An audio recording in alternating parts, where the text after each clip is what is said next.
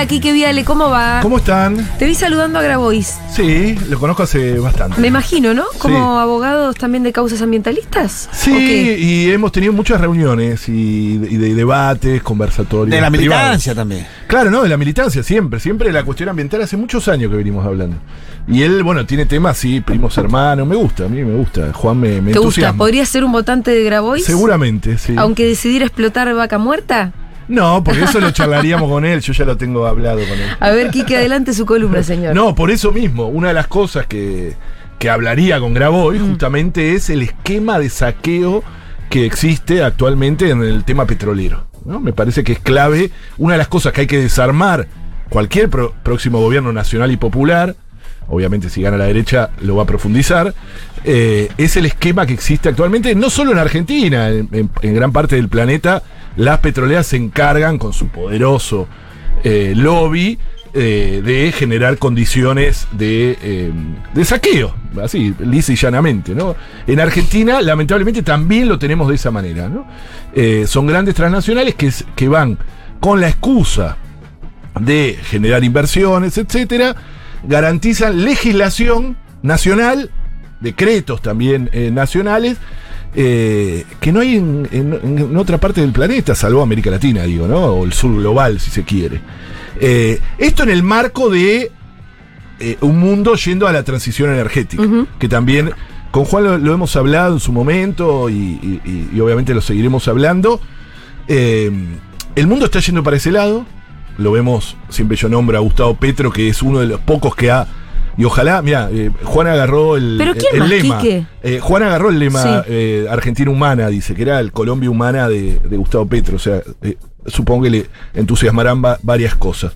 No, en Brasil también, ¿eh? Brasil. Brasil ahora empezó. Brasil con, al poner a de ministra de Ecología Sí. eh, a Marina Silva es todo un símbolo, no solo un símbolo, sino una realidad. Marina Silva se ha habido peleada del primer Ajá. gobierno de Lula, eh, acusándolo de que era un punto ciego la cuestión ambiental. Eh, se reconcilian, la pone de ministra, nada más y nada menos, a una reconocidísima eh, figura como es Marina Silva, y crea el Ministerio también de Pueblos Indígenas, que no es para nada menor en Brasil. ¿no? Acá también habría que, crear algo parecido, o, tener alguna figura en, el marco. Esto también Juan Grabois lo, trabaja muchísimo, ¿no? El tema de la discriminación, lo hemos hablado acá eh, infinidad de veces y muy relacionado con el sistema extractivista, ¿no? Los, principales, en Brasil mucho más, en la Amazonía, imaginen lo que es el avance petrolero, minero o sojero o del agronegocio, que choca con eh, los pueblos indígenas, que son los que tienen otra mirada sobre los territorios. Eh, en Brasil también.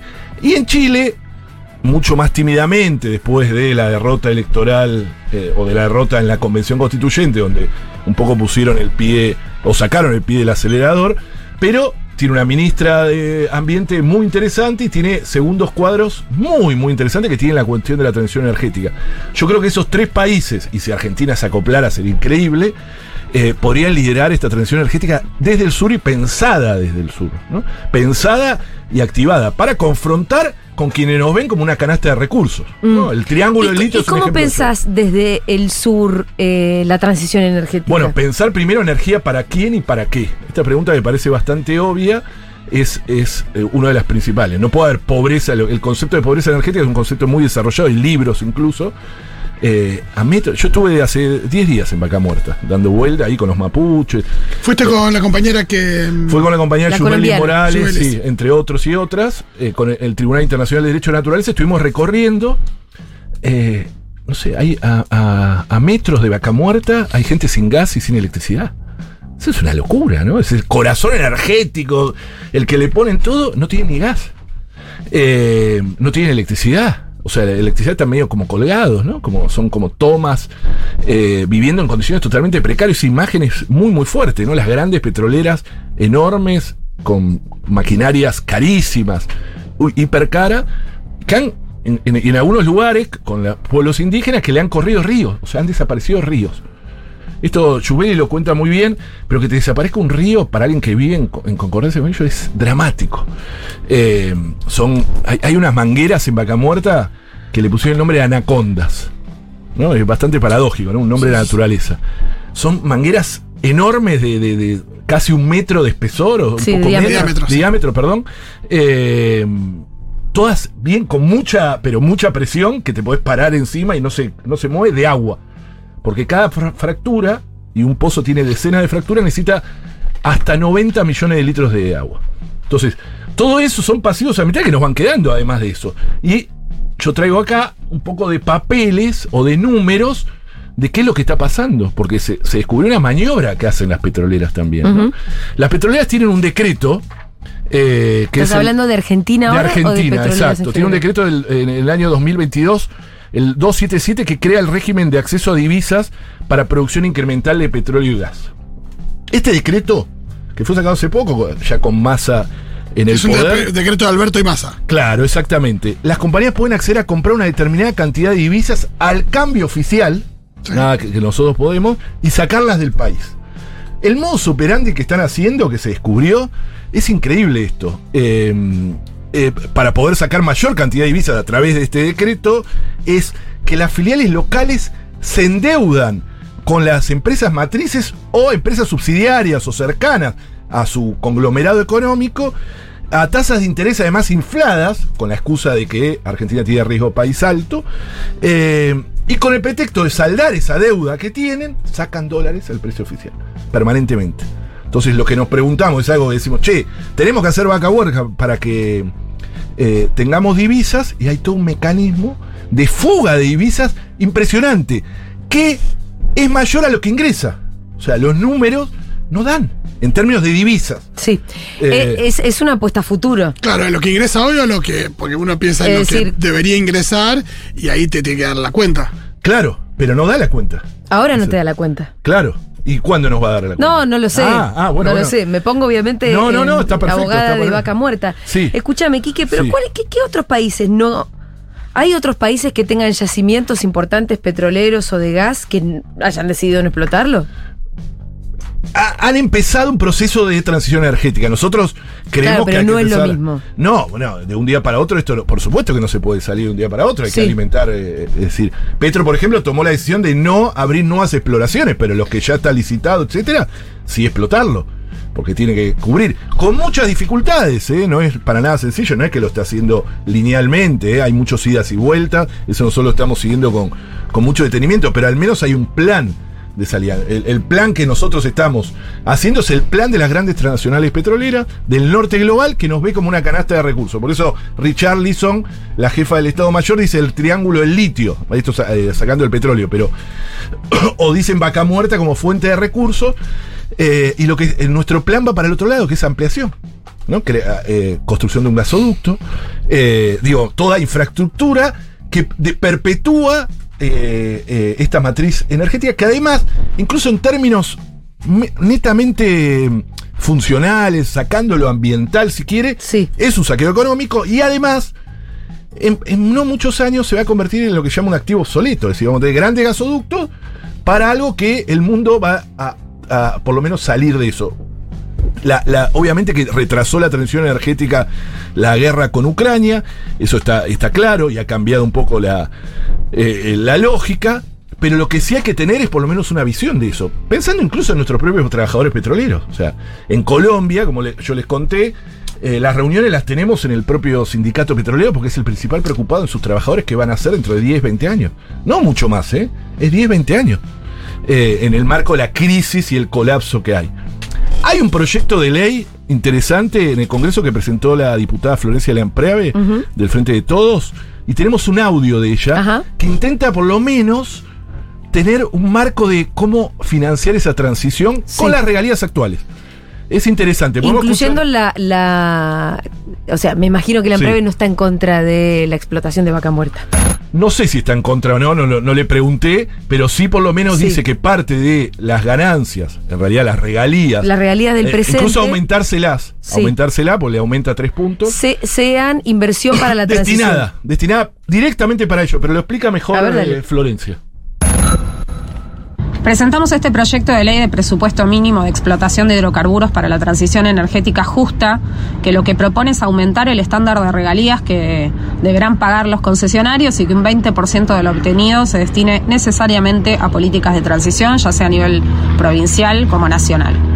¿A qué nos referimos con transición energética justa? Bueno, al cambio eh, de régimen energético, de sus infraestructuras y paquete tecnológico, conciliando las necesidades de los sectores más vulnerables de la sociedad con el imperativo de alcanzar los objetivos de mitigación del cambio climático.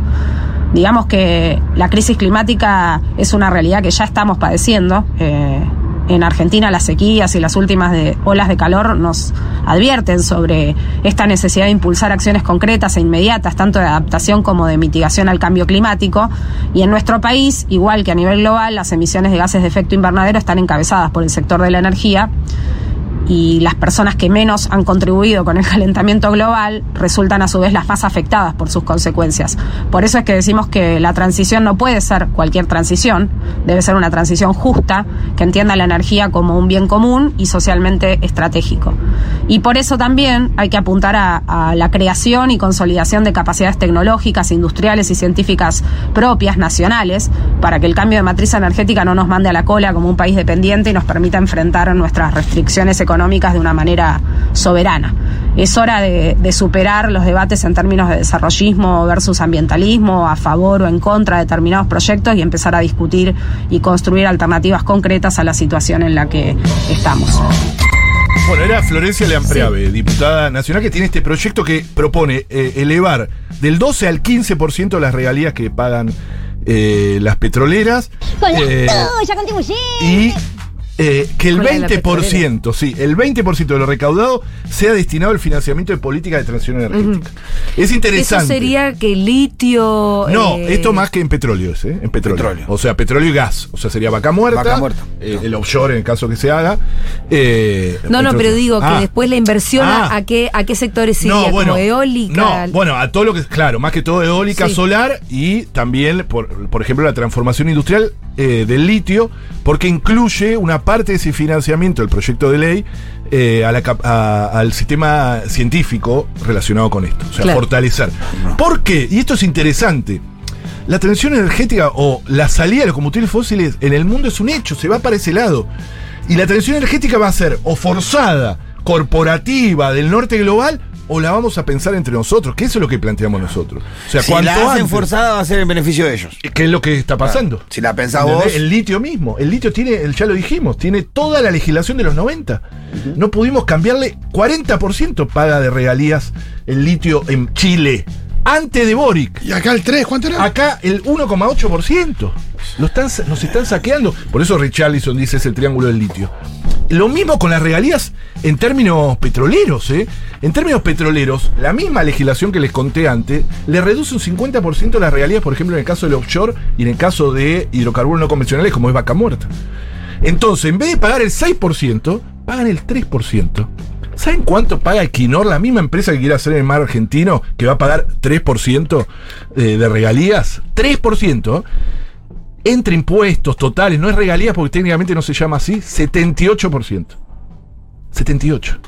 Es decir, es una cosa, o sea, lo tenemos que cambiar esto, esto lo tenemos que cambiar y después discutamos todo lo demás, la transición, lo que sea, pero mientras tanto nos están... Claro. Eh, bueno, saqueando. lo que pasa es que hay dos discusiones distintas, sí. que es cómo, cuánto entregamos sí. y otra cosa es si explotamos o no explotamos. Claro, que, ¿no? que, es verdad que son dos discusiones. Porque para mí es... es a decisión, veces se mezcla, es como... No, y es decisión claro. de, de, de, También ahí, ahí, muchas veces hablamos de, de las poblaciones de los lugares y demás, de entender bien cuál es el beneficio, bien cuál es el costo y a partir de ahí tomar una decisión. Porque me parece que muchas veces está eh, bastante oculto, invisibilizado cuál es el costo, bueno, también cuál es el beneficio. Claro. Entonces parece que hay un costo bajo y un beneficio alto, entonces bueno, adelante. Es que así nos venden. Pues nos si el costo es alto y el beneficio es alto, a bueno. Ver. Nos eh, venden que Mar del Plata va a ser la Dubai, así lo dijeron, ¿eh? Tapa del diario más importante de allá, que es, ¿cómo se llama el diario más importante? Eh, bueno, no importa. Eh, que jugaba full con el proyecto offshore, decía que iba a ser la Dubai. Eh, ¿Saben cuánto va a pagar? O sea, ese 3% va a significar que Quinor va a pagar anualmente al Estado Nacional 9 millones de dólares. 9 millones de dólares vale un jugador de fútbol. No, porque aparte- Boca porque valen menos. pero- porque aparte- eh, o sea, Pero aparte eh, del petróleo de Dubái o de los Emiratos Sí. Árabes y demás, eh, digo, además eso se queda que- con el 100% de. Sí, y además no queremos ser Dubái. La, No, no, pero además más hay una cosa donde, O sea, donde ellos justamente pero no, dicen eso. no se quedan con el 3% del Bueno, petróleo. ¿y saben cuánto Equinor emplea ahora actualmente? ¿Cuántos empleados tiene en Argentina? Tres. Tres. ¿Saben cuánto va a tener explotándose a full? 300. Es, pero es un supermercado, o sea, o tre- dos supermercados. No, tres- sí, el- claramente, claramente no es, no es una variable de, en peso términos de generación de empleo, no. generación de empleo. Bueno, pero y eso- que tenemos que ir cerrando. Yo, eh, Sí. no, solo quería cerrar con eso, con la transición energética se va a hacer, o la hacemos planificada, pensada desde el sur, de forma regional, con América Latina, ojalá con un próximo gobierno que se una a estos gobiernos que nombramos y poder salir América Latina y pensar un sistema productivo para los argentinos y Argentina, lo mismo con el agronegocio, con todo, lo, lo- lo escuchaba al final a Juan con el tema de la tierra, o sea, Argentina no puede seguir viendo así, eso lo vamos a hablar, en- seguro lo vamos a profundizar en otra columna. O la transición va a ser imponer. forzada, impuesta y para beneficio del norte. En eso estamos. Gracias, Kike Viale. Nos vemos el miércoles que viene.